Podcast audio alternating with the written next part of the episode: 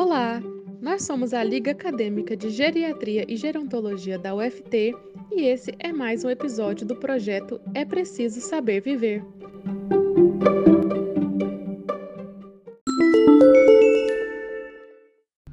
Olá pessoal, tudo bem?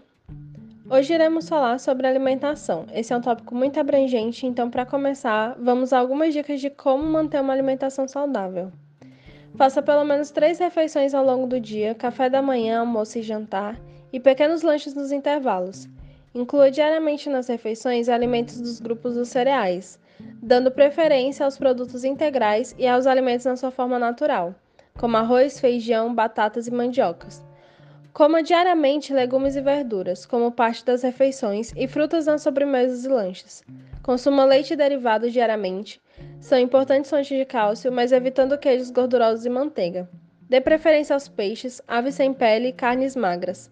Prefira óleos vegetais como milho, soja e girassol e com moderação. Evite refrigerantes e sucos artificiais, biscoitos doces e recheados, sobremesas doces e outras guloseimas. Diminua a quantidade de sal na comida e retire o saleiro da mesa. Beba pelo menos 2 litros de água por dia, em pequenas quantidades, várias vezes ao dia.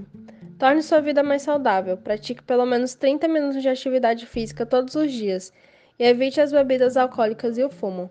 A alimentação é um dos principais fatores para garantir um envelhecimento ativo, então fique de olho na sua. Bom, essas foram as dicas de hoje da Liga Acadêmica de Geriatria e Gerontologia.